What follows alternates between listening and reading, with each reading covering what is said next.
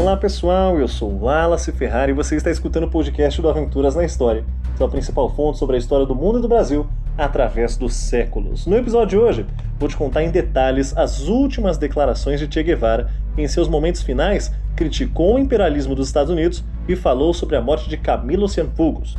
O texto é do Eric Moreira. Sem mais delongas, solta a vinheta.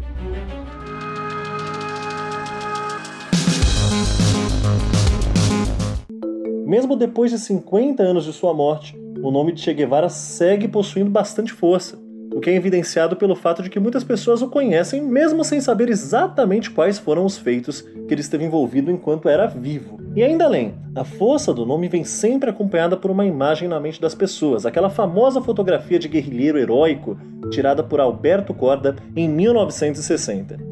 Mas antes de contar a história de hoje, eu tenho um breve recadinho.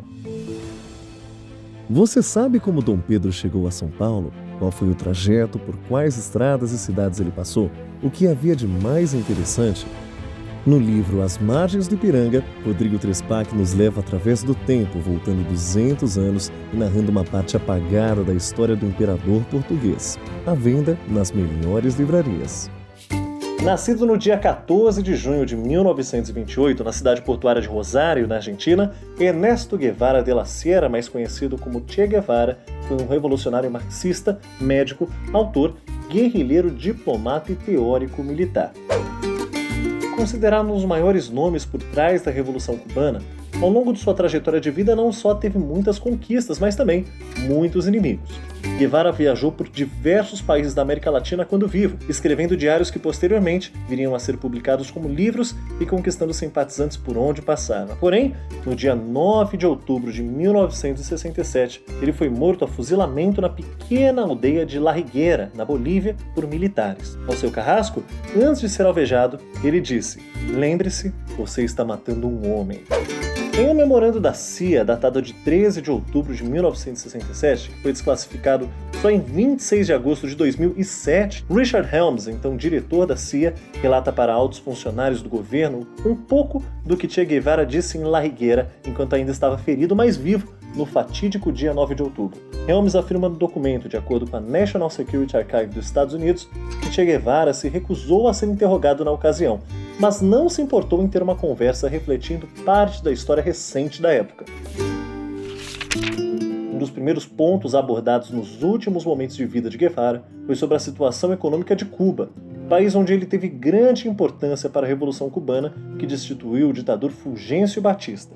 Che Guevara disse, aspas, a fome em Cuba é resultado da pressão do imperialismo dos Estados Unidos. Agora Cuba se tornou autossuficiente na produção de carne e quase chegou ao ponto de começar a exportar carne. Cuba é o único país economicamente autossuficiente do mundo socialista. Fecha aspas. Além disso, o guerrilheiro também comentou sobre a relação entre Fidel Castro, então primeiro-ministro de Cuba, com Camilo Cienfuegos, outra figura extremamente importante na Revolução Cubana, que por muito tempo foi especulado ter sido morto a mando de Castro. Abre aspas. Por muitos anos circulou a história de que Fidel Castro Ruz mandou matar Cienfuegos, um dos seus principais deputados, porque sua popularidade pessoal representava um perigo para Castro. Na verdade, a morte de Cienfuegos foi um acidente. Fecha aspas. E não para por aí, viu? O guerrilheiro continuou se expressando em seus últimos momentos de vida. Abre aspas. Cienfuegos esteve presente na província do Oriente, quando recebeu um chamado para participar de uma reunião de Estado-Maior em Havana, capital cubana. Ele partiu de avião e a teoria era de que o avião se perdeu em condições de voo de teto baixo, consumiu todo o combustível e caiu no oceano. Nenhum vestígio dele foi encontrado. Castro amava Cienfuegos mais do que qualquer um de seus tenentes. Fecha aspas. Além do mais, ainda comentando sobre Fidel Castro, Guerra disse que ele, abre aspas, não era comunista antes do sucesso da Revolução Cubana. As próprias afirmações de Castro sobre o assunto estão corretas. Fecha aspas. Brevemente, o guerrilheiro e revolucionário desviou a direção da conversa da América Latina lá para o Congo, onde ele teve uma fracassada guerrilha com o objetivo de livrar o país do imperialismo belga. Abre aspas, o imperialismo americano não foi a razão de seu fracasso ali, mas sim os mercenários belgas. Fecha aspas. Já sobre a forma como os guerrilheiros eram tratados em Cuba, Guevara não poupou palavras e comentou: aspas, durante o curso da Revolução Cubana e suas consequências, houve apenas cerca de 1.500 indivíduos mortos, excluindo encontros armados como a Baía dos Porcos.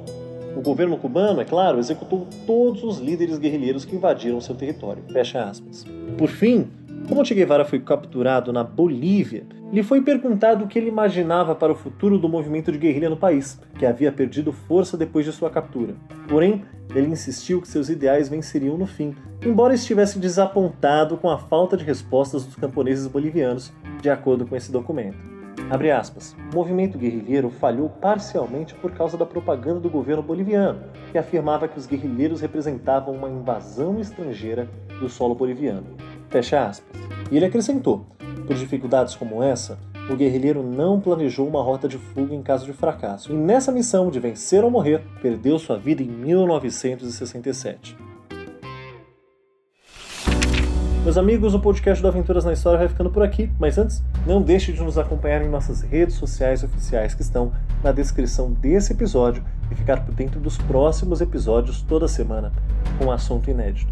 Muito obrigado e até a próxima.